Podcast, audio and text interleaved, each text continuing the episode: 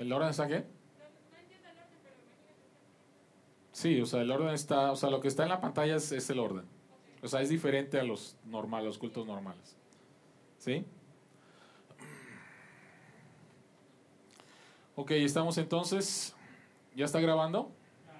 Ok. 5, 4, 3, 2, 1.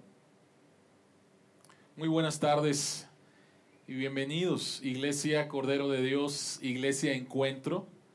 El día de hoy estamos juntos para celebrar, para recordar el acontecimiento más importante en nuestra vida cristiana, en la historia de la humanidad, en el cumplimiento del reloj profético de Dios. El día de hoy estamos juntos para recordar las siete palabras que nuestro Salvador dijo en la cruz y que están registradas en las escrituras. Este es un tiempo santo. Así que quiero invitarte a que escuches lo que el profeta Isaías escribió aproximadamente 700 años antes de este acontecimiento que celebramos el día de hoy. Les invito a abrir sus Biblias en el libro de Isaías capítulo 53. Isaías capítulo 53, esta es la palabra de Dios. ¿Quién ha creído a nuestro mensaje? ¿Y a quién se le ha revelado el poder del Señor? Creció en su presencia como vástago tierno, como raíz de tierra seca. No había en él belleza ni majestad alguna. Su aspecto no era atractivo y nada en su apariencia lo hacía deseable. Despreciado y rechazado por los hombres, varón de dolores, hecho para el sufrimiento. Todos evitaban mirarlo. Fue despreciado y no lo estimamos. Ciertamente Él cargó con nuestras enfermedades y soportó nuestros dolores, pero nosotros lo consideramos herido, golpeado por Dios y humillado. Él fue traspasado por nuestras rebeliones y molido por nuestras iniquidades. Sobre Él recayó el castigo, precio de nuestra paz, y gracias a sus heridas fuimos sanados. Todos andábamos perdidos como ovejas, cada uno seguía su propio camino, pero el Señor hizo recaer sobre él la iniquidad de todos nosotros. Maltratado y humillado, ni siquiera abrió su boca. Como cordero, fue llevado al matadero. Como oveja, enmudeció ante su trasquilador y ni siquiera abrió su boca. Después de aprenderlo y juzgarlo, le dieron muerte. Nadie se preocupó de su descendencia, fue arrancado de la tierra de los vivientes y golpeado por la transgresión de mi pueblo. Se le asignó un sepulcro con los malvados y murió entre los malhechores, aunque nunca cometió violencia alguna ni hubo engaño en su boca. Pero el Señor quiso quebrantarlo y hacerlo sufrir. Y como Él ofreció su vida en expiación, verá su descendencia y prolongará sus días y llevará a cabo la voluntad del Señor. Después de su sufrimiento verá la luz y quedará satisfecho. Por su conocimiento mi siervo justo justificará a muchos y cargará con las iniquidades de ellos. Por lo tanto, le daré un puesto entre los grandes y repartirá el botín con los fuertes, porque derramó su vida hasta la muerte y fue contado entre los transgresores. Cargó con el pecado de muchos e intercedió por los pecadores. Iglesia, vamos a orar. Al celebrar un año más lo que sucedió en la cruz, queremos pedirte, Padre, que tu Espíritu pueda utilizar tu palabra en la voz de cada uno de los predicadores para que podamos entender más profundamente la belleza y el horror y el amor de nuestra salvación, lograda en esa cruz por nuestro Salvador. Señor, te pedimos perdón porque de tanto saber este acontecimiento, es fácil que podamos perder perspectiva de lo que sucedió ese día hace más de dos mil años. Ayúdanos, Señor, a poder apreciar cada día lo que sucedió en la cruz. La muestra máxima de tu gloria, de tu amor, de tu santidad, de tu justicia, del rescate de nosotros, tu pueblo. Señor, que todo lo que hagamos sea agradable delante de ti, pues lo hacemos, Señor, como hijos tuyos salvados por la sangre de Cristo. A ti la gloria en Jesucristo nuestro Salvador. Amén. Amén. Iglesia, les invito a que juntos cantemos el himno número 169, a su nombre, gloria.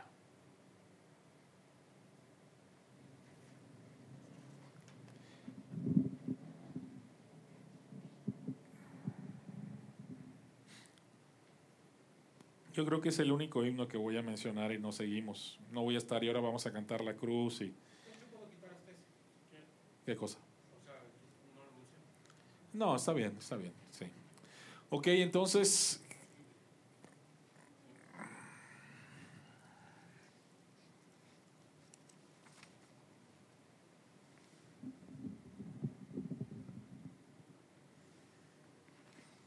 Ok, a ver, ponte Christopher.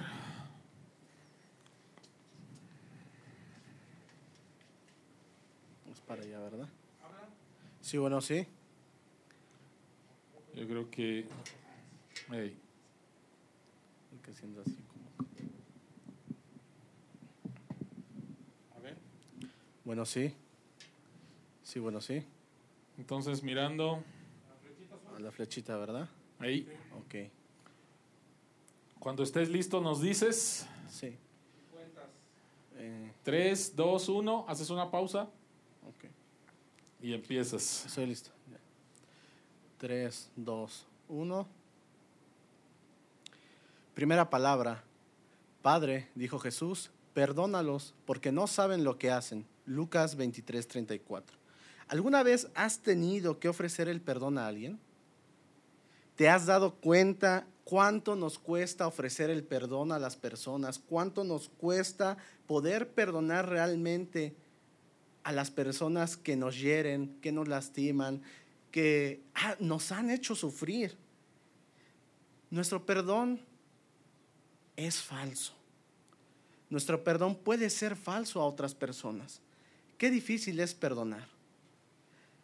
La Semana Santa es más que solo recordar fechas, es más que solo recordar y celebrar un culto de resurrección a las 7 de la mañana todos los años. Y justamente esta primera palabra nos va a revelar el, el verdadero significado que nos trae a nuestras vidas la Semana Santa.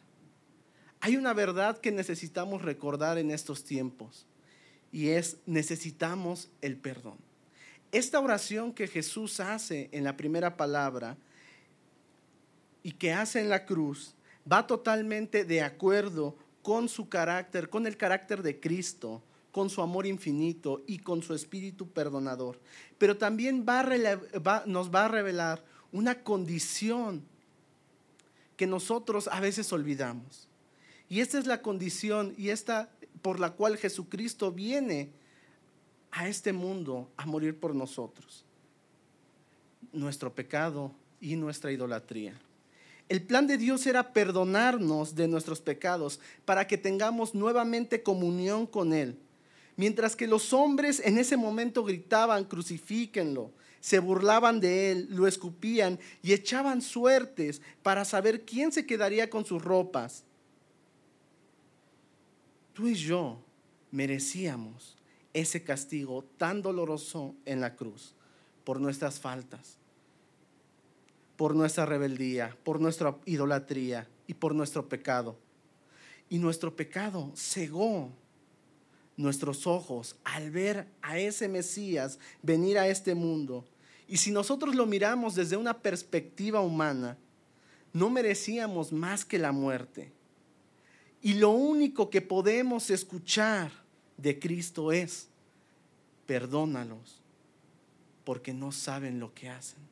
Necesitábamos el perdón. ¿Por qué? Porque somos más pecadores de lo que nosotros nos gustaría aceptar.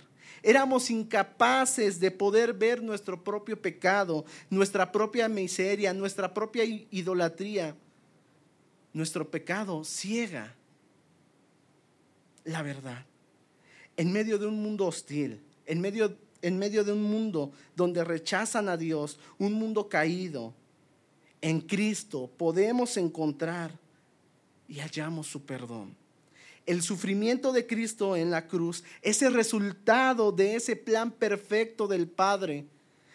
Es la respuesta de Dios ante un mundo caído, ante un pueblo rebelde, rebelde ante un pueblo idólatra el plan de Dios era perdonarnos de nuestros pecados. Pero no solamente era perdonarnos, sino que había un resultado. Y ese resultado es la gracia. Jesús intercede por nosotros. Jesús va a interceder por nosotros en la cruz al decir, perdónalos porque no saben lo que hacen. ¿Por qué? Porque nosotros somos más amados de lo que nos podemos llegar a imaginar somos más amados de lo que podemos llegar a desear. A través de Jesucristo hemos obtenido el perdón del Padre, porque Jesucristo tomó nuestro lugar en la cruz y Él es nuestro sustituto, es nuestro mediador. Él vivió una vida perfecta, Él no merecía esa muerte, pero tú y yo sí la merecíamos. Y la respuesta de Jesús fue, perdónanos. A través del sufrimiento de Cristo podemos encontrar el perdón por la deuda que teníamos con Dios. Y esa deuda fue pagada por completo por Cristo. A través de ese sufrimiento podemos encontrar el perdón. Hoy delante de Dios, tú y yo somos hijos y herederos si hemos decidido confiar plenamente en ese sacrificio en la cruz de Cristo. A esto le llamamos gracia. No se trata de lo que tú y yo podemos hacer para ganar esto. No se trata de cuán buenos somos. Se trata de lo que Jesucristo hizo en la cruz. Un sacrificio de amor por ti y por mí. Hace un año inició una pandemia que cambió nuestra vida por completo, que cambió la dinámica de ser iglesia. Han, muerto muchas personas a causa del COVID-19. Hay desempleo, hay frustración, hay miedo. Y para muchas personas en, en este mundo ya no hay esperanza. Nuestra esperanza la hemos puesto en médicos, en el gobierno, en la ciencia, en la economía, en la, cuarta transformación, en un, en un fin, en un sinfín de cosas que no son seguras para nosotros. Pero si nosotros miramos a Cristo, si miramos la cruz, podemos hallar verdadera esperanza, porque la esperanza en Cristo no depende de las circunstancias externas, no depende si la pandemia sigue o no, no depende si tengo empleo o no, depende de las circunstancias externas. Cristo murió por ti y por mí. Él es nuestro mediador delante del Padre. Ya Cristo venció el pecado, la maldad en este mundo, ya la venció Cristo. Ya no estamos muertos en pecado. Ahora somos sus hijos y podemos llamarle Padre. Y ese gran sacrificio fue un sacrificio absoluto. Y, es, y el día de hoy, en medio de esta pandemia, en medio de este dolor, en medio, en medio del miedo, podemos tener verdadera esperanza, porque su gracia es mayor, porque Cristo nos ha otorgado el perdón. Sin importar lo que vivamos en el futuro, lo que estemos viviendo hoy y lo que nos espera en el futuro, podemos recordar y celebrar con gozo que Jesucristo murió y resucitó. Su obra es nuestra esperanza, porque él hace sus promesas seguras. Y Él es el lente por el cual vemos toda nuestra historia. Que el Señor les bendiga.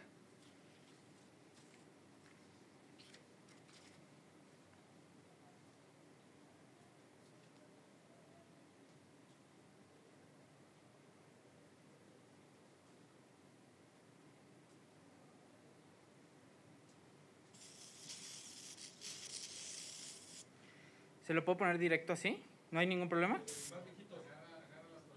Ah, ok, es que no las...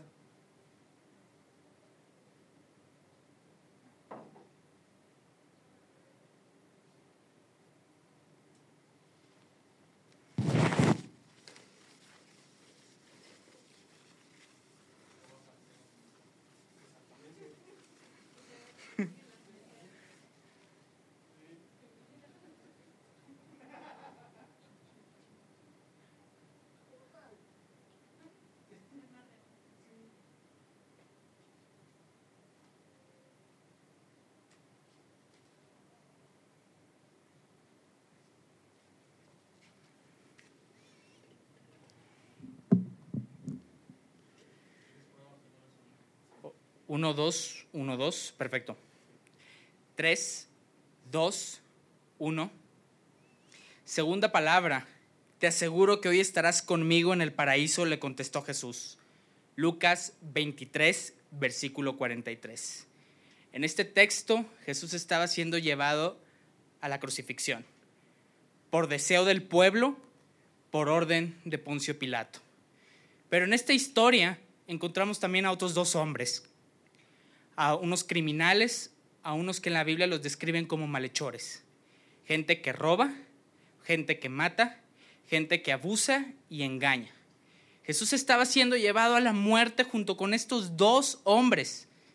Y muchos pensarán, qué injusticia es que el hombre perfecto, un hombre inocente, un hombre que solo dijo la verdad y que en nada pecó, en que no engaño, siendo crucificado junto con dos malhechores.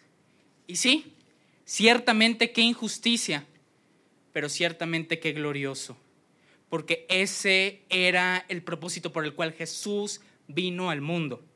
Jesús en Lucas capítulo 5, versículo 32 dijo lo siguiente, no he venido a llamar a justos, sino a pecadores al arrepentimiento, a pecadores al arrepentimiento, a hombres como los que con los que se encontraba siendo crucificados a estos dos hombres que eran malhechores. Y la cruz de Cristo que encontramos, que fue la herramienta con la que Jesús fue llevado a la muerte, literalmente no fue un obstáculo para él, sino que fue el camino, fue el medio por el cual uno de estos dos hombres podía encontrar a Dios, podía encontrar a Jesús. Encontramos en manera de contexto en Lucas 23, versículos 39 al 41 lo siguiente, un diálogo estremecedor, un diálogo hermoso, porque dice lo siguiente, uno de los criminales ahí colgados empezó a insultarlo, ¿no eres tú el Cristo? Sálvate a ti mismo y a nosotros. Pero el otro criminal lo reprendió, ¿ni siquiera temor de Dios tienes? Aunque sufres la misma condena, en nuestro caso el castigo es justo, pues sufrimos lo que merecen nuestros delitos este, en cambio, no ha hecho nada malo. Esta es una historia, esto es un diálogo de consuelo para ti y para mí el día de hoy. Habían dos hombres como nosotros, pecadores, abatidos del miedo, estaban siendo llevados a una cruz a morir por sus delitos. Pero hubo uno de ellos que sabía que necesitaba la misericordia de Dios ese día para su vida y él hizo tres cosas increíbles que tú y yo necesitamos entender el día de hoy. Este hombre reconoció, número uno, que era culpable de sus delitos, que era un pecador. Pero por el otro lado reconoció también que el hombre que estaba en el centro, Jesús, era un hombre inocente. Y este hombre reconoció, número tres, que necesitaba de Jesucristo en su vida. Esta es una historia llena de esperanza para nosotros el día de hoy, porque nos muestran los dos caminos en la vida que tú y yo podemos tomar. Uno, una queja contra Dios. Sálvate a ti mismo y sálvame a mí. O el otro camino de decir, Jesús, ten misericordia de mí. Jesús, te necesito ahorita mismo en mi vida porque me voy a morir. Este hombre reconoció su culpa, este hombre reconoció su pecado, este hombre se arrepintió, este hombre sabía que necesitaba a Jesucristo. Este hombre dijo en Lucas 23, versículo 42, Jesús, acuérdate de mí cuando vengas en tu reino. Tú y yo podemos estar teniendo mucho miedo como este hombre en la cruz. Hemos experimentado pandemia, hemos experimentado incertidumbres, hemos experimentado discusiones familiares, incertidumbre en todos los sentidos de nuestra vida. Y este, estos miedos que tú y yo tenemos no somos muy diferentes a los de este hombre. Tenemos miedo de morir, pero tenemos miedo de morir sin Dios. Y este hombre lo que hizo fue entender y reconocer que tenía una esperanza en Jesús. Este hombre reconoció que era un siervo. Este hombre dijo, Señor, sálvame de esta muerte. Pero no dijo, sálvame de esta cruz, merezco. No, dijo, Señor, yo merezco este castigo. Necesito que me salves. Estoy arrepentido. Por lo cual este es un llamado para ti y para mí, para que caminemos y escojamos el camino de este hombre reconocer que somos culpables de nuestros pecados, que tú y yo te enfrentamos miedos en este mundo y que tú y yo nos podemos echar en la gracia, en el amor y en el perdón de Jesús. ¿Por qué cada palabra de Jesús en la cruz es una palabra de esperanza? Porque Jesús dijo, al ver la actitud de este hombre, te aseguro que hoy estarás conmigo en el paraíso. Este hombre escuchó las palabras más hermosas más pacíficas y más reconfortantes en esa situación en la que él estaba. Pero estas palabras también son para nosotros el día de hoy.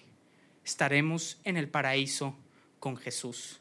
Jesús nos ofrece algo mucho más allá que librarnos de la muerte física.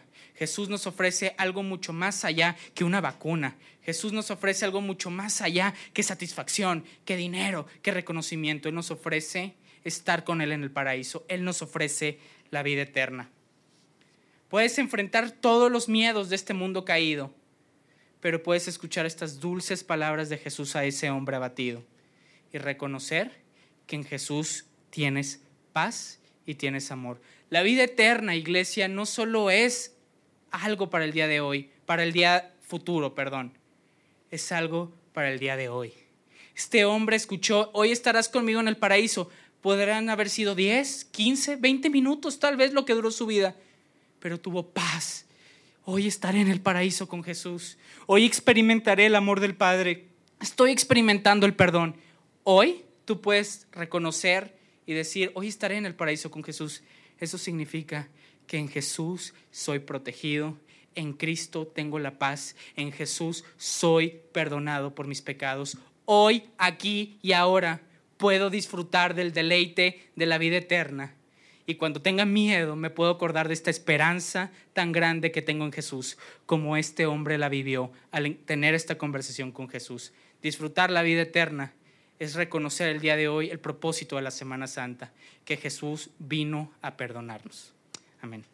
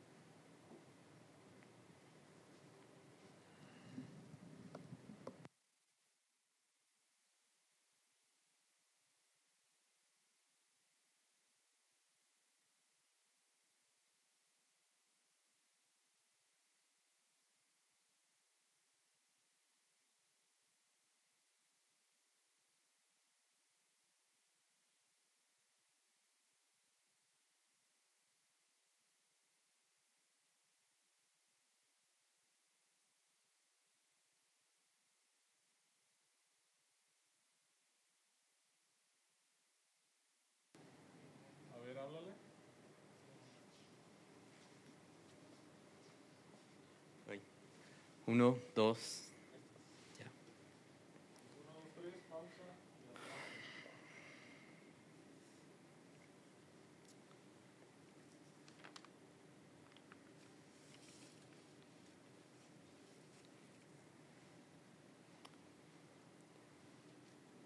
Uno, dos, tres.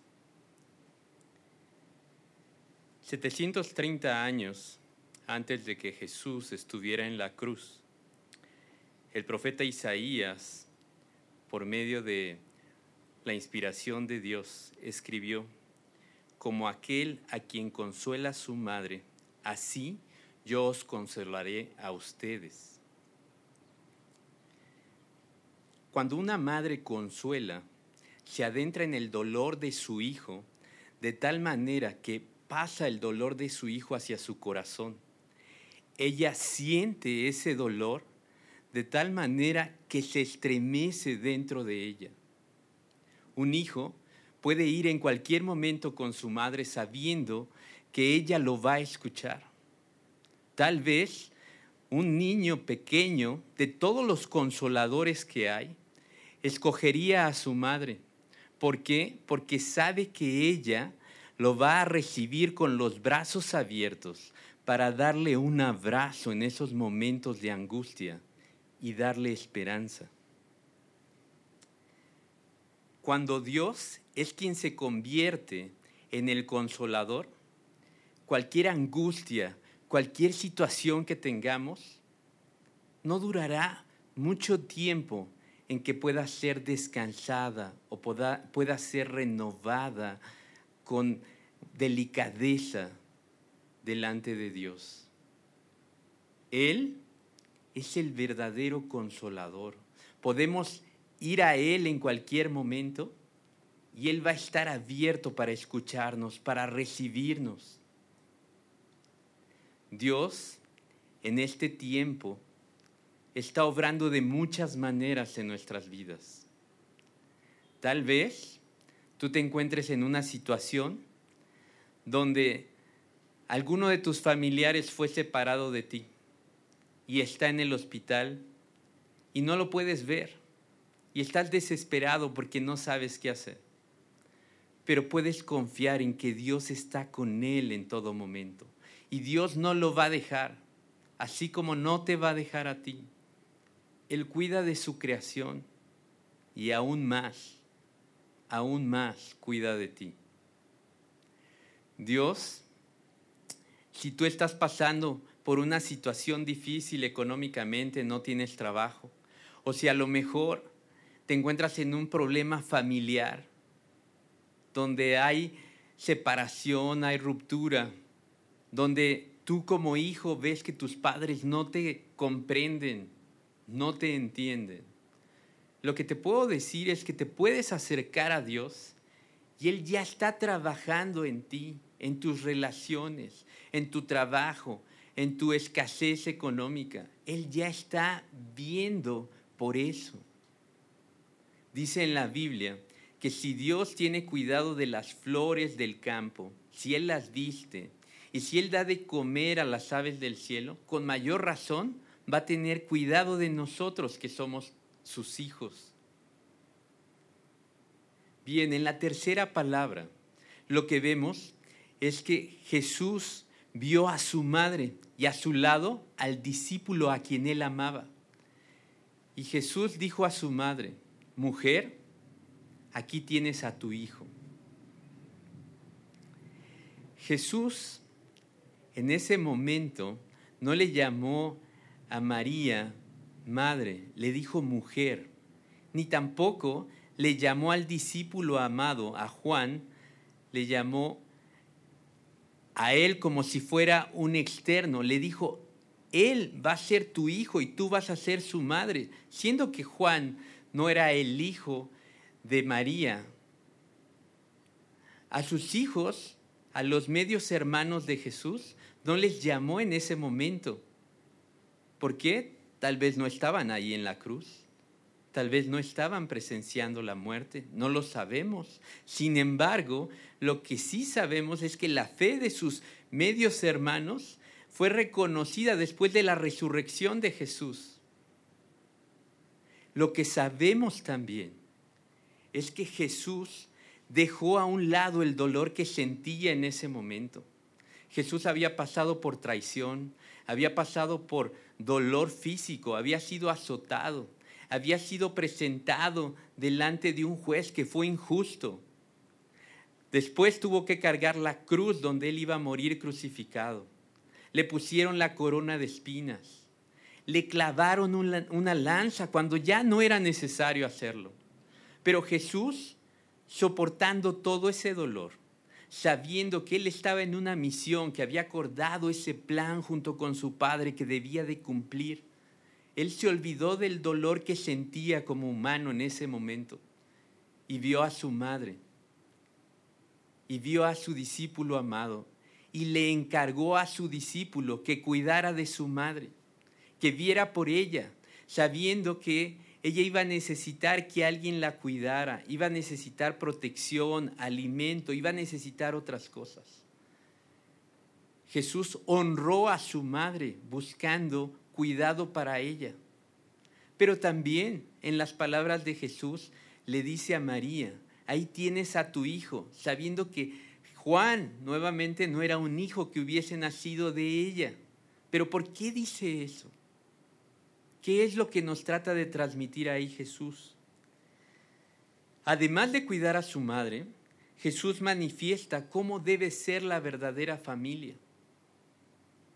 Aquí, en la iglesia, nosotros podemos cuidar de las personas mayores y de los jóvenes, así como si fueran parte de nuestra familia. Dios nos manda a que veamos los unos por los otros. ¿Qué pasa con los jóvenes? Los jóvenes deben de, deben de ver a los mayores como si fueran sus padres. Deben de procurar honrarlos, así como Dios lo demanda. Y los mayores deben de enseñar a los jóvenes, a los adultos menores a ellos, lo que deben de hacer cómo comportarse. Debemos de cuidar unos a otros y más si hay necesidad. Debemos de buscar cómo ayudarnos dentro de la iglesia. Así es la nueva familia, la iglesia. No solo es descendencia de carne o de sangre, hay algo más fuerte que nos une. Cristo dio su vida por la iglesia. Muchas veces la gente dice, yo creo en Jesús, leo la Biblia, pero no me gusta ir a la iglesia. ¿Qué estamos diciendo realmente con esas palabras? ¿Qué está en nuestro corazón cuando amamos a Jesús, decimos, pero en realidad no amamos a la esposa de Cristo, que es la iglesia? No cuidamos de ella. ¿Qué estamos diciendo cuando no queremos ir a la iglesia porque me es aburrido, porque prefiero quedarme los domingos en casa, cuando en realidad las personas que están en la iglesia son las que van a estar en el cielo, son las que voy a convivir con ellos. Esta obra que está haciendo Cristo en la cruz es porque Él está muriendo por su iglesia. Entonces, ¿qué es lo que debemos hacer? debemos de buscar cuidar de la familia de Dios, así como Cristo cuidó de su esposa como vaso más frágil. Debemos de ver unos por otros. La verdadera familia está compuesta por los hermanos en la fe. Dejémonos de etiquetas, si son presbiterianos, si son bautistas, metodistas, católicos, calvinistas. Dejemos las etiquetas a un lado. La fe es lo que en realidad nos une en nuestro Salvador único, que es Jesucristo. En el mundo estadísticamente hay más de 2.500 millones de cristianos actualmente. Solamente Dios sabe quiénes sí lo son y quiénes no. Pero si unimos a los cristianos que estamos en el mundo, más los que ya están en la presencia del Señor, imagínense las bodas del Cordero. ¿Cómo vamos a darle gloria a Dios? En conclusión, si te sientes que te has apartado de Dios y que tu pecado es grande y no ves cómo regresar a Dios, Dios mismo nos dice que si confesamos nuestros pecados, Dios que es fiel y justo nos los perdonará y nos limpiará de toda maldad. Si confiesas tu pecado, puedes acercarte a Dios y Él te perdonará y vas a tener paz. Si no sabes por qué, pero te sientes cansado o agobiado en este tiempo de pandemia, puedes ir a Dios y Él te dice, vengan a mí todos los que están cansados y agobiados y yo les daré descanso. Es tiempo de que vayas a Él. Pero ¿qué debes hacer? Dios nos lo dice también en su palabra. Dice, no se inquieten por nada, más bien, en toda ocasión, con oración y ruego, presenten sus peticiones a Dios y denle gracias. Y la paz de Dios, que sobrepasa todo entendimiento, cuidará de ustedes y sus pensamientos en Cristo Jesús. También encontramos en la palabra de Dios que Él nos proveerá de todo lo que necesitemos conforme a las gloriosas riquezas que tiene en Cristo Jesús. ¿Qué debemos hacer? Uno, reconocer quién es Dios y quiénes somos nosotros. Dos, confesar nuestro pecado. Y con esto hallaremos paz, hallaremos descanso. Y tres, presentar a Él nuestras peticiones y darle gracias. Dios mandó a su Hijo a morir en la cruz para perdonar nuestros pecados. Él lo mandó a morir por ti y por mí. Mandó a morir a Cristo por su iglesia. Demos gloria a Dios. Listo.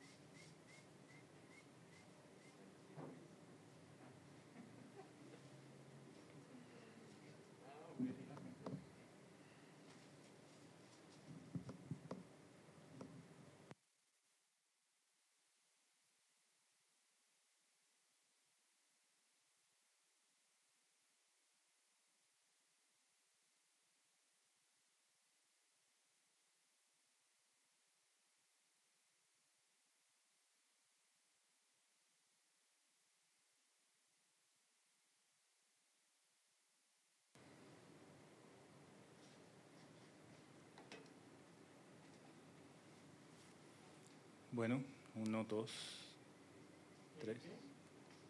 ¿Mande? Yo oigo bien el, el micrófono.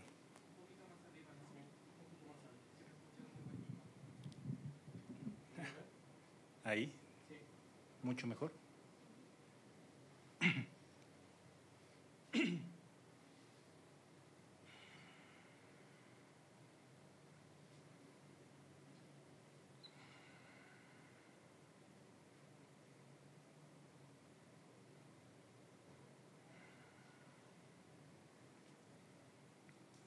Tres, dos, uno. Como a las tres de la tarde, Jesús gritó con fuerza, Elí, Elí, lama sabactani, que significa, Dios mío, Dios mío, ¿por qué me has desamparado? Mateo 27, 46. A lo largo de la historia, los artistas han representado la pasión de Cristo de muchas maneras, a través de pinturas y esculturas espectaculares, a través de películas muy realistas y también a través de escritos y de libros en donde se reflexiona acerca de qué es lo que sucedió en el Gólgota. Sin embargo, Ninguna de esas expresiones puede mostrar lo que en realidad sintió y experimentó nuestro Señor Jesucristo en la cruz. ¿Por qué? Porque ningún ser humano, incluso los ladrones que estaban crucificados junto a Él, han sufrido o han experimentado lo que Él sufrió en la cruz, es decir, ser abandonado por su Padre. Jesús como segunda persona de la Trinidad, que durante toda la eternidad vivió en una comunidad perfecta con su Padre, aceptó hacerse hombre y aceptó ir a la cruz. Y de la misma manera aceptó ser abandonado por su Padre. A través de esta breve oración que hizo Jesús, podemos encontrar elementos, tres elementos que nos ayudan a entender la trascendencia de lo que sucedió en ese momento. La primera parte de la oración que dice, Dios mío, Dios mío, nos muestra y nos refleja la humanidad de nuestro Señor Jesucristo. Nuestro Señor Jesucristo fue 100% hombre. Y eso era necesario porque era una condición para el cumplimiento de la promesa que vemos en Génesis 3:15. Al respecto, el profeta Isaías escribe, despreciado y rechazado por los hombres, varón de dolores, hecho para el sufrimiento, todos evitaban mirarlo, fue despreciado y no lo estimamos. Pablo en su carta a Timoteo expresa, no hay duda de que es grande el misterio de nuestra fe. Él se manifestó como hombre. Nuestro Señor Jesús como sustituto de nuestros pecados, como sustituto nuestro, pagó nuestras transgresiones en la cruz. La segunda parte de la oración es muy importante y se resume en una pregunta. ¿Por qué? ¿Por qué nuestro Señor Jesús se hizo hombre? Fue humillado y fue a morir en la cruz. Y sobre todo, ¿por qué fue abandonado por su Padre? en la cruz. Tenemos dos formas de ver el actuar de Jesús cuando estuvo aquí en la tierra. Si hacemos a un lado la perspectiva de Dios, podemos considerar a Jesús de diversas maneras. Podemos verlo como un líder religioso que murió por sus ideales. Podemos verlo como un hombre que intentó cambiar a su nación. O podemos verlo también como un ser bueno que dio ciertas enseñanzas que nos pueden ayudar, junto con otras cosas, a sentirnos bien y a mejorar como personas. Sin embargo, si partimos desde la verdad de que Jesús es el Hijo de Dios, las cosas cambian. Se observa una trascendencia cósmica respecto a lo que sucedió en la cruz. Recordemos que Dios creó al hombre y que el hombre se rebeló a la autoridad de Dios. Y por esa razón fue expulsado del Edén y no solo eso, sino que fue sentenciado a muerte. Sin embargo, nuestro Dios le dio una promesa al hombre de que vendría un Salvador. Y Jesús está cumpliendo con esa promesa. Y por esa razón, cuando Jesús estuvo en la cruz, Jesús se convirtió en el pecado de toda la humanidad y al ser el pecado de toda la humanidad recibió el castigo que Dios había anunciado desde el Génesis. Es decir, sobre él reposó toda la ira y todo el castigo de Dios. Al respecto, Pablo, tanto en la epístola que dirige a los Corintios como la epístola que dirige a los Gálatas, dice, al que no cometió pecado alguno, por nosotros Dios lo trató como pecador para que en él recibiéramos la justicia de Dios. Y también escribe, Cristo nos rescató de la maldición de la ley al hacerse maldición por nosotros, pues está escrito, maldito todo el que es colgado en un madero. Jesús no cometió pecado alguno. Esta condición era imprescindible para poder cumplir con, lo, con la promesa y con el castigo de Dios. Dios es justo y el castigo que señaló en el Génesis fue aplicado en Jesús. Y esa sentencia que nos pertenecía a nosotros, Jesús la tomó y ocupó nuestro lugar y cumplió a cabalidad con la sentencia que Dios marcó, como segundo Adán y como Cristo.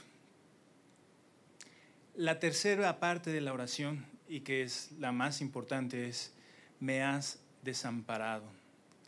Jesús sufrió en la cruz un abandono sin precedentes. Esto muestra la trascendencia de su sacrificio y a su vez nos llena de esperanza. Como lo comenté al principio, durante toda la eternidad Jesús tuvo una comunión perfecta con el Padre. Y en la cruz, en la tercera hora del día, Él sufrió una separación de su Padre. Dios lo abandonó. Ahora, ¿cómo esto lo podemos aplicar en nuestra vida cotidiana? A partir de la pandemia y ya durante un año hemos sufrido muchas pérdidas. La pérdida de seguridad por miedo al contagio, la pérdida de la seguridad económica, porque muchas personas han perdido su empleo o han visto disminuido, su ingreso. La pérdida del contacto físico, del que los latinos estamos muy acostumbrados a hacerla, una palmada en el hombro, un beso en la mejilla, un abrazo.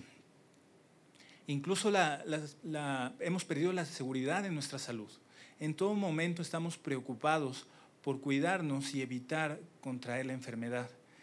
Y lo más doloroso, la pérdida de seres queridos que con motivo de la enfermedad han partido.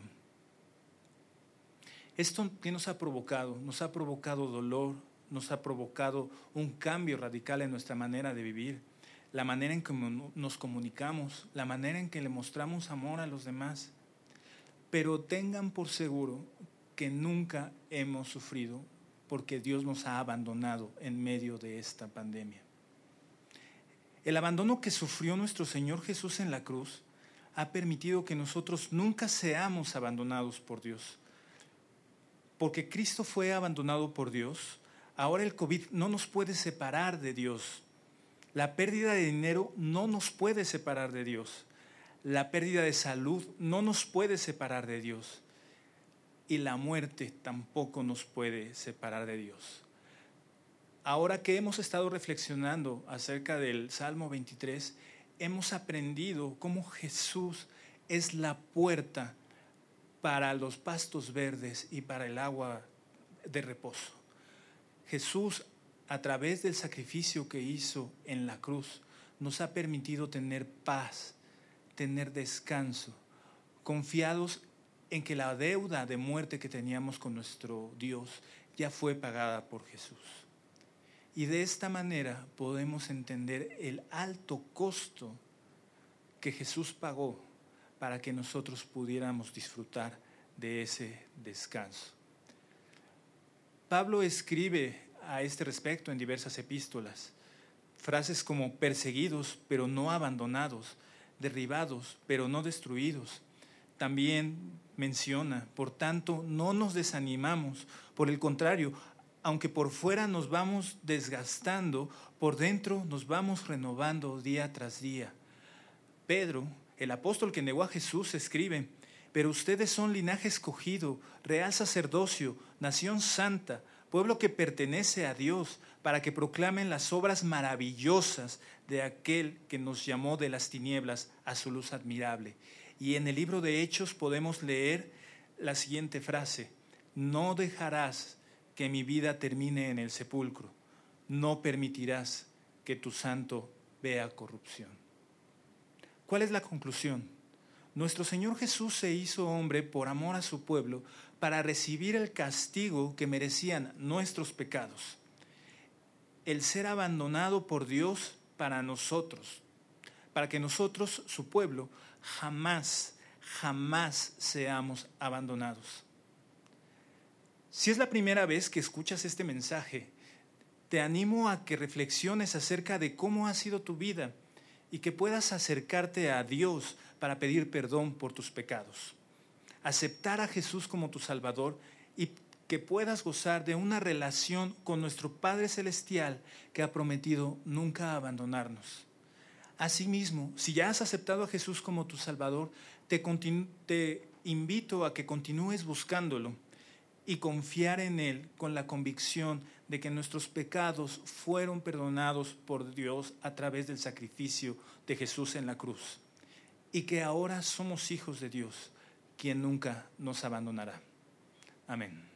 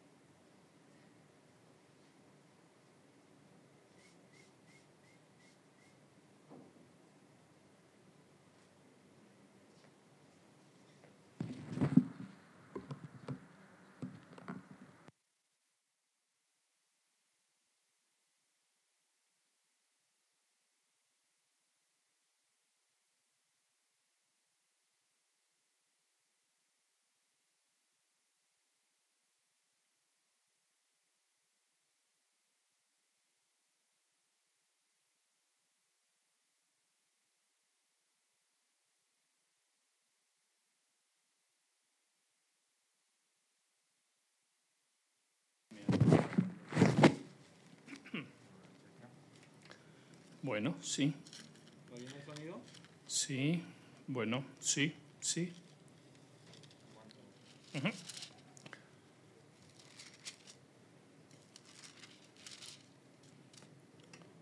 Sí, bueno, ¿está bien?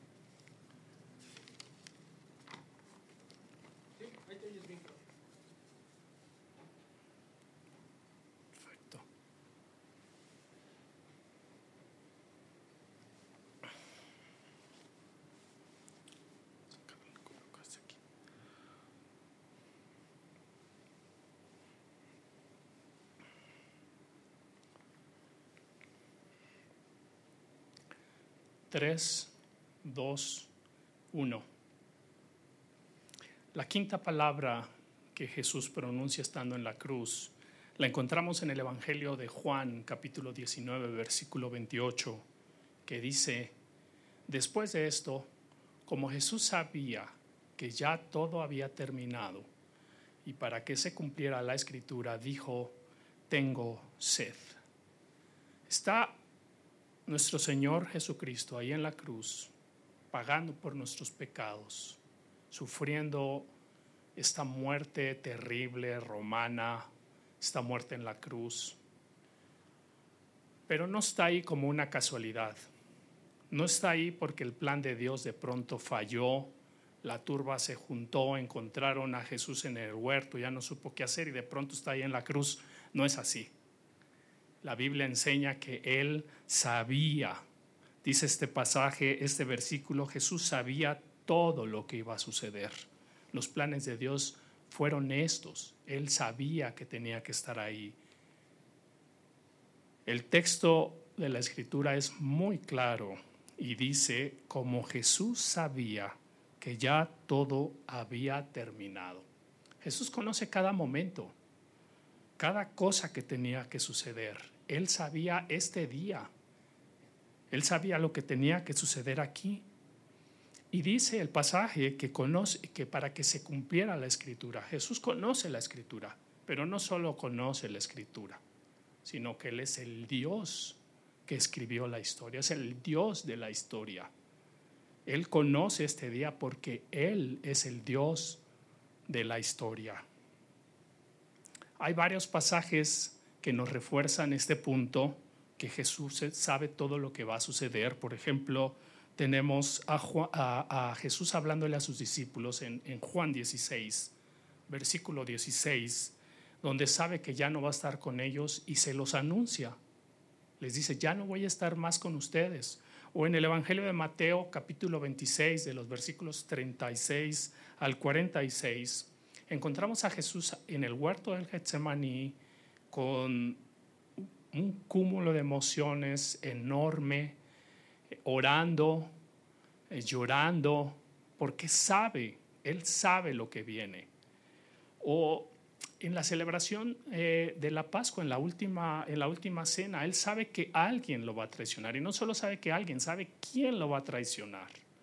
Jesús sabe todas las cosas, sabe y le dice a Pedro, Pedro, me vas a negar antes de que cante el gallo. Sabe todas las cosas. Jesús sabe lo que va a suceder porque es Dios mismo y conoce todas las cosas. En la segunda parte de este versículo, Jesús dice, tengo sed. Jesús dijo, tengo sed, porque realmente tenía sed. Jesús había pasado por muchas cosas estos, en estas últimas horas. Llevaba horas sin comer, seguramente sin beber nada. Había estado de pie, eh, estaba desvelado, lo llevaron de un lugar al otro, lo golpearon, lo asoltaron, le escupieron. Estaba pasando por un tremendo dolor físico, por, por una situación física muy estresante. Y ahora ahí colgado en la cruz, clavado en sus manos, con una corona de espinas, lastimado, su cuerpo estaba sufriendo. Pero no solamente era físico su, su, su estrés, sino había pasado por tremendas emociones. Él había quedado solo, lo estaban juzgando injustamente y Jesús lo sabía. Lo, habían, lo estaban cuestionando, había pasado por juicios injustos estaba en situaciones emocionales muy, muy fuertes. Jesús en medio de todo esto dice, tengo sed. Ahora es entendible que tuviera sed, entendemos que tuviera sed. Pero ¿por qué, por qué lo está diciendo? Jesús no está dejando ninguna palabra al azar, no está, no está dejando ninguna cosa a la suerte, sino está diciendo esto con una intención ¿Qué es lo que Jesús nos quiere enseñar con estas últimas palabras en la cruz, con esta quinta palabra, tengo sed? Las últimas palabras de una persona son muy importantes, son muy relevantes para nosotros. Mi papá en su estado ya de cáncer muy avanzado, estando en su cama, ya sin poderse levantar por sí mismo, ya no hablaba, estaba, las palabras que decía muchas veces no tenían sentido, el cáncer de huesos ya se había extendido por todo su cuerpo, tenía mucho dolor y casi no emitía ninguna palabra, su voz estaba muy apagada también. Pero de pronto una mañana empezó a hablar, empezó a llamarnos a todos por nuestro nombre. ¿Dónde están tus hermanas? Todos nos juntamos alrededor de su cama sus nietos, todos estuvimos ahí alrededor y empezó a decirnos palabras a cada uno, a cada familia. Teníamos que acercarnos porque su voz estaba muy apagada. Estábamos, fue un momento muy emotivo que el Señor nos regaló con él. Cuando me di cuenta de esto, saqué mi celular y se lo puse cerca de su almohada para poder grabar sus últimas palabras porque fueron muy, muy importantes para nosotros. Ahora, las últimas palabras del Señor Jesús, cuánto más importantes son para todos nosotros como su pueblo. Las últimas palabras del Señor Jesús. Con estas últimas enseñanzas, con estas últimas palabras, al igual que todo lo que Él decía, nos estaba enseñando algo, nos estaba recordando algo, nos estaba afirmando que Él es Dios y sabe todas las cosas, y que es hombre y que tenía sed no nos está diciendo soy un poco Dios y un poco hombre. Él está diciendo soy 100% Dios, lo sé todo y soy 100% hombre y tengo sed. Mi cuerpo está fallando, estoy en una situación de agonía. Jesús está dejando claro esto con esta palabra en la cruz.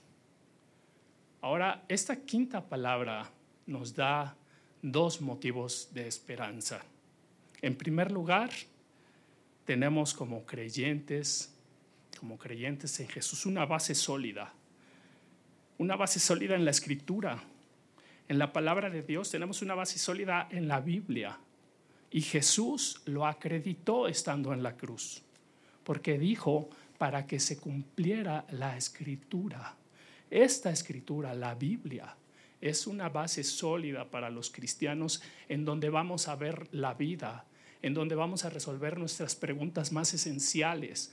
Son los lentes con los que vamos a ver las cosas, con lo que vamos a interpretar las cosas que nos suceden alrededor. Ahí vamos a encontrar nuestra identidad, verdadera seguridad, verdadero significado.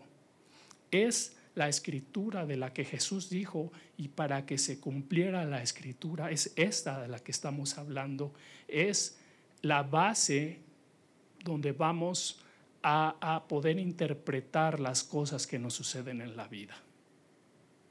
Como creyentes debe ser nuestra regla de fe y conducta. Esa es la primera cosa que tenemos. Todos tenemos que saber dónde está nuestra base de fe. Y en el momento, los, más, los momentos más duros de la vida seguro te los has preguntado. Jesús está diciendo la escritura es verdad y él la cita, la refiere y la sustenta. La segunda cosa es que él nos entiende. Él nos entiende.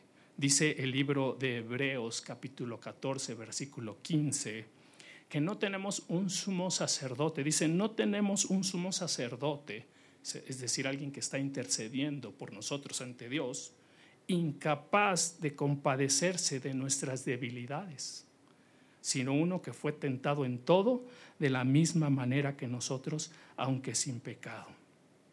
Jesús vivió entre nosotros para entendernos, experimentó dolor, experimentó abandono, experimentó traición, golpes, injusticias, experimentó sed para entendernos. Vino a este mundo a vivir entre nosotros. Por decirlo de alguna forma, Él no solo conoce la teoría, no solo, no solo conoce la teoría de lejos, sino que Él vino y vivió entre nosotros sabe lo que es vivir en este mundo y nos entiende. Sigue diciendo el libro de Hebreos, versículo 16, capítulo 14, versículo 16, acerquémonos, así que acerquémonos confiadamente al trono de la gracia para recibir misericordia y hallar la gracia que nos ayude en el momento que más la necesitamos. Jesús como hombre nos entiende. Él tuvo sed. Jesucristo como Dios cumplirá sus promesas para nosotros y en nosotros. Él sacia no solo nuestra sed física, sino nuestra sed espiritual. Amén. Amén.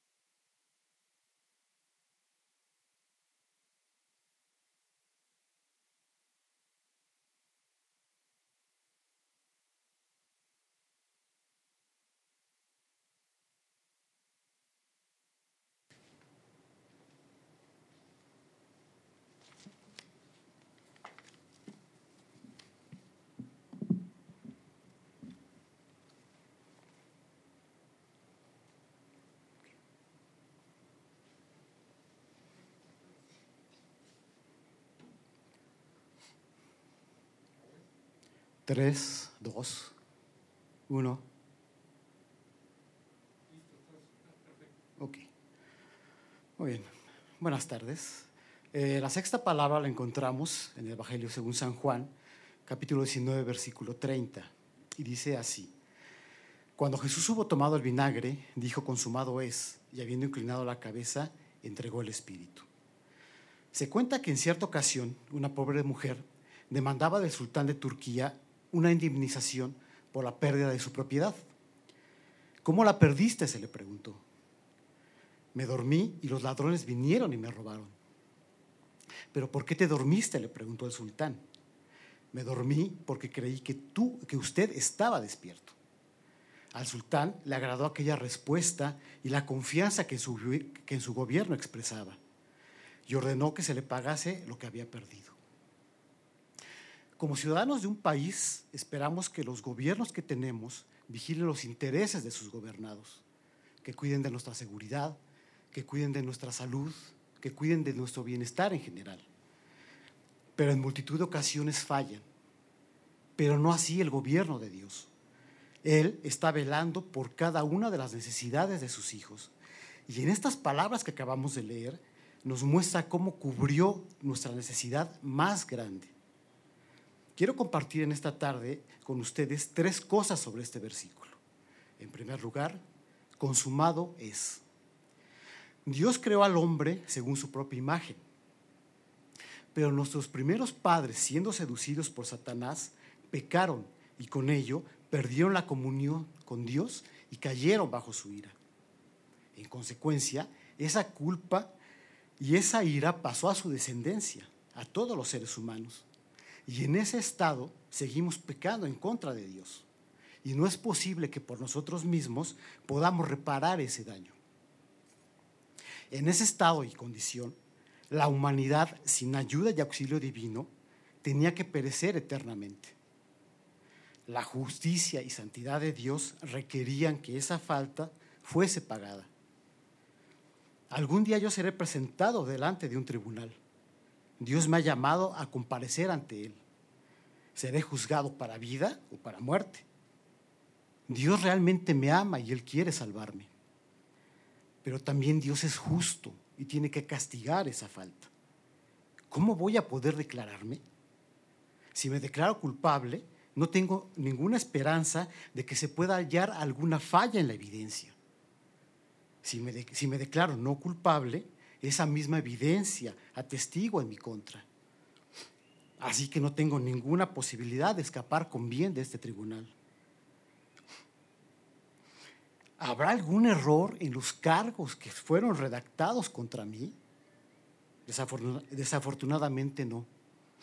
Han sido redactados por una sabiduría infinita y dictaminados por una justicia eterna. Así que, ¿cómo voy a poder escapar de este tribunal? ¿Tendré alguna posibilidad?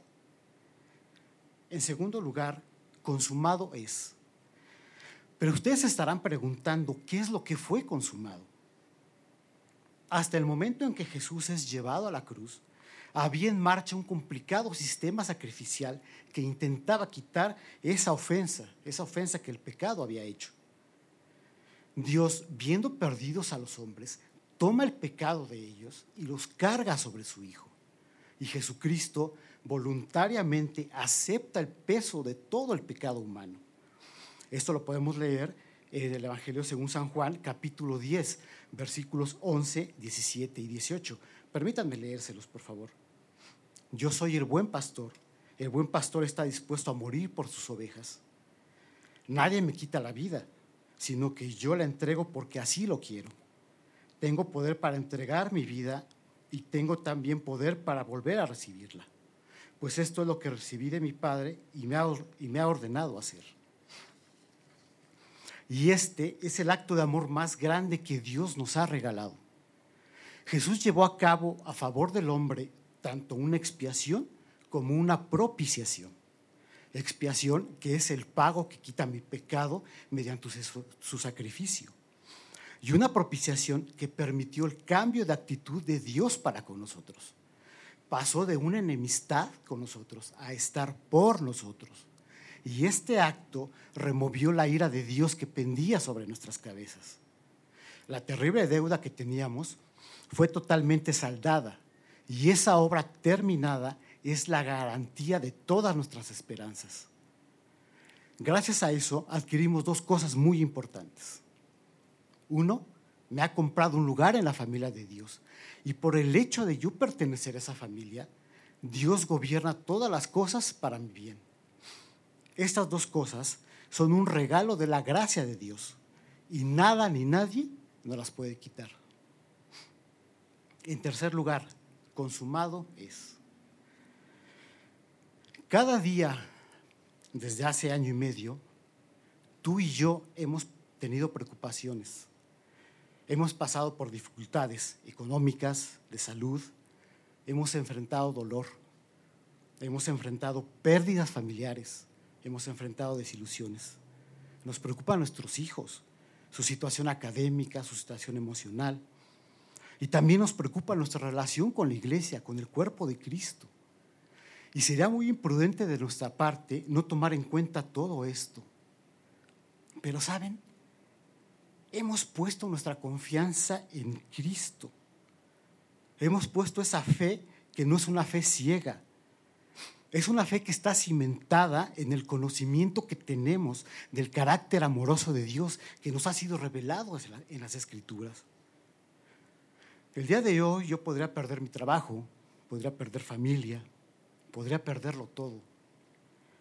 Pero mañana por la mañana, cuando me levante, tendré la confianza que por la gracia de Dios, aún en los momentos en que nada parece tener sentido, aún en esos difíciles momentos en que, en que tú crees que no hay nadie que te ayude, aún en esos momentos Dios sigue amándonos, Dios sigue cuidándonos y nuestra vida sigue estando bajo su control.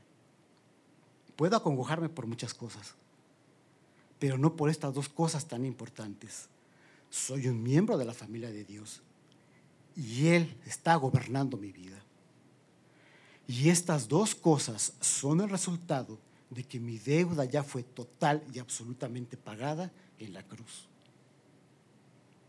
Finalmente, consumado es. Debemos tener la confianza y la certeza que el amor de Dios nunca falla y su gobierno es eterno. Y por esa razón, nuestra fe puede tambalearse, pero nunca morir, ya que está depositada en aquel que ha cubierto totalmente mi deuda ante Dios. Amén.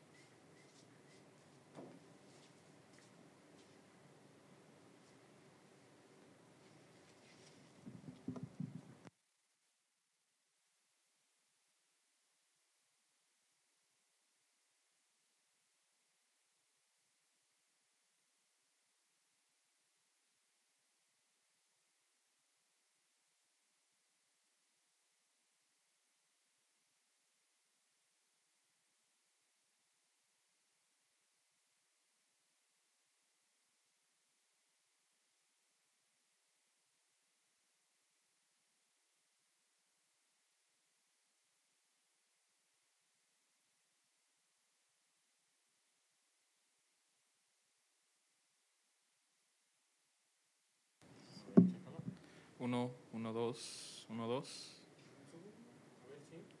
Uno, dos, uno, dos, uno, dos.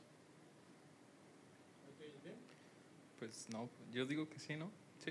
No, pues tú dime, ¿vienen las bocinas? Uno, dos, sí. Va. Con eso tengo. Va.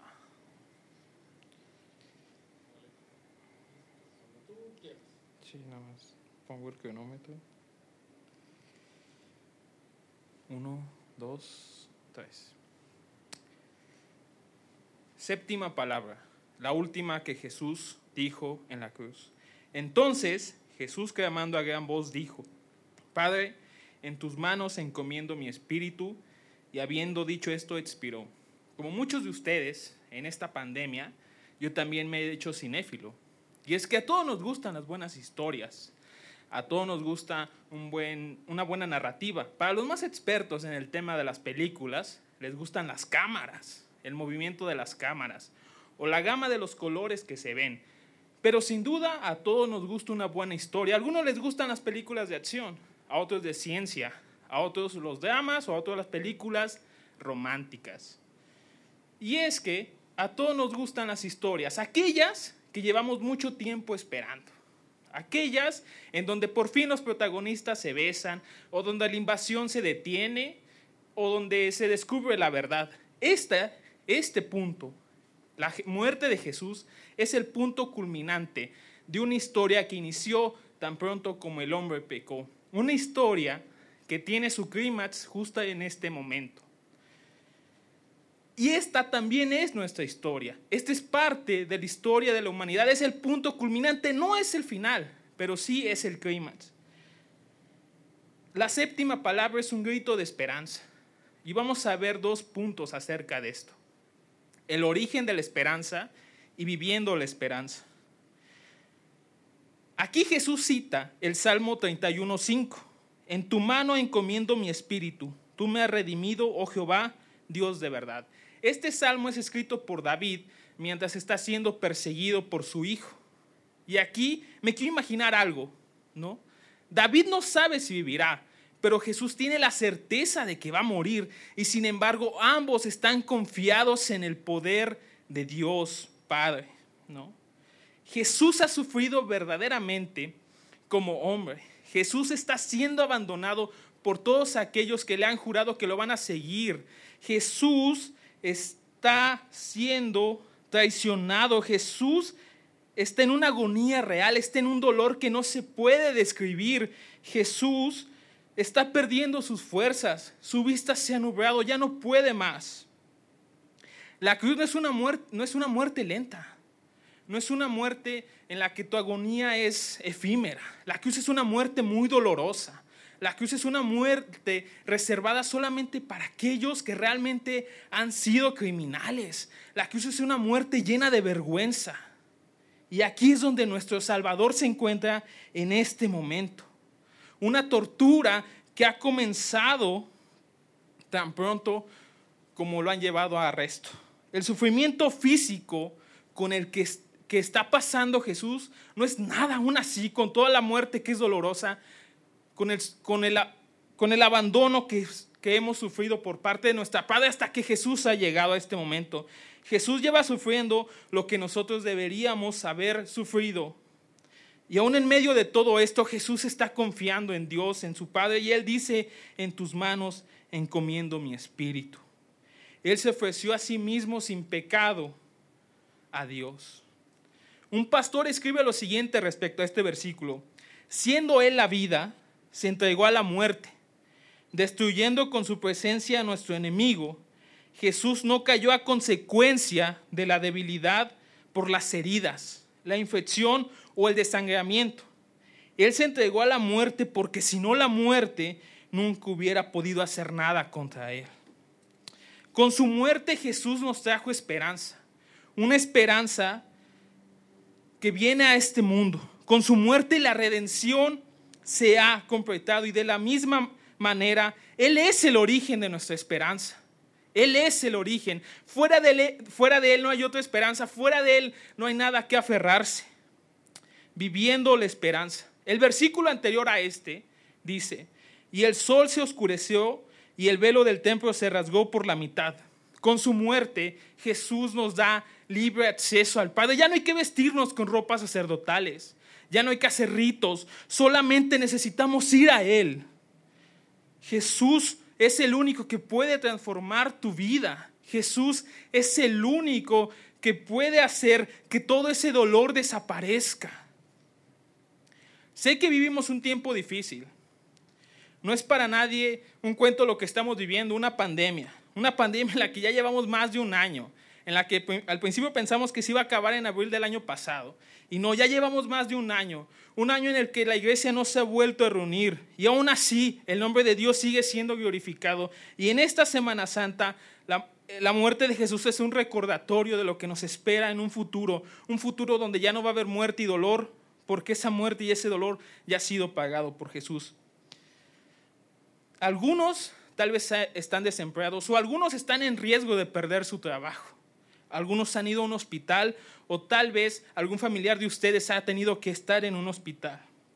Y sin embargo, esa palabra de esperanza es la misma que la iglesia se ha dicho durante años y es que en Jesús realmente somos libres y no necesitamos nada más. Ya no eres un esclavo, ya no eres un objeto de ira, ya eres un hijo amado por el Padre. No vivas con incertidumbre, no vivas con miedo, vive con esperanza. Tu esperanza no es una vacuna, no es un mejor gobierno o un nuevo gobierno, si algunos lo quieren llamar así. Tu esperanza es Jesús. ¿Por qué temes? ¿Por qué tienes tanto miedo? Hay un escritor de himnos antiguos, Isaac Watts, que escribe lo siguiente. Rodeado constantemente por tu poder, guardado fielmente por tu mano. Donde sea, en casa o de, en casa, dormido o despierto, siempre estoy en tu presencia. En la cruz, Jesús dio un grito de esperanza. La cruz pasó de ser un símbolo de humillación y vergüenza a ser un símbolo de amor y gloria. Querida familia, vivimos tiempos muy difíciles, muy complicados. Vivimos tiempos donde no sabemos realmente cuándo va a acabar esta pandemia. Algunos de ustedes ya les ha afectado el encierro, algunos de ustedes se han enfermado. Y sin embargo, yo les digo lo mismo que los cristianos le hemos dicho al mundo durante cientos de años. Y es que Jesús es tu esperanza. Cuando estés cansado y abatido, dilo a Cristo, dilo a Cristo. Si te sientes débil, confundido, dilo a Cristo el Señor. Dilo a Cristo, dilo a Cristo. Él es tu amigo más fiel. No hay otro, no hay otro amigo como Cristo. Dilo tan solo a Él.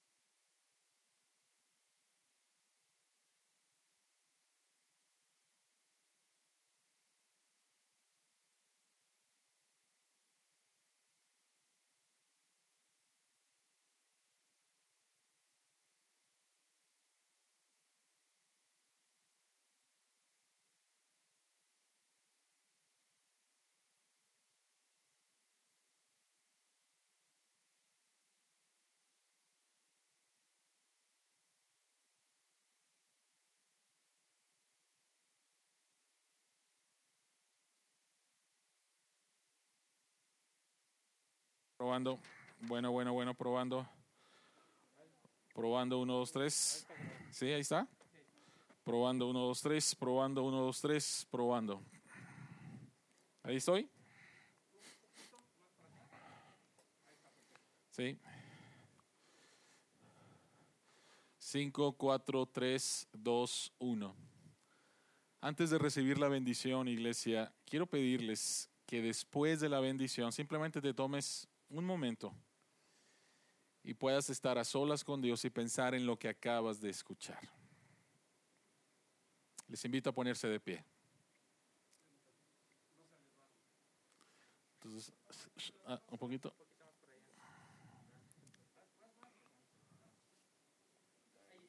¿Sí? Ok, va de nuevo.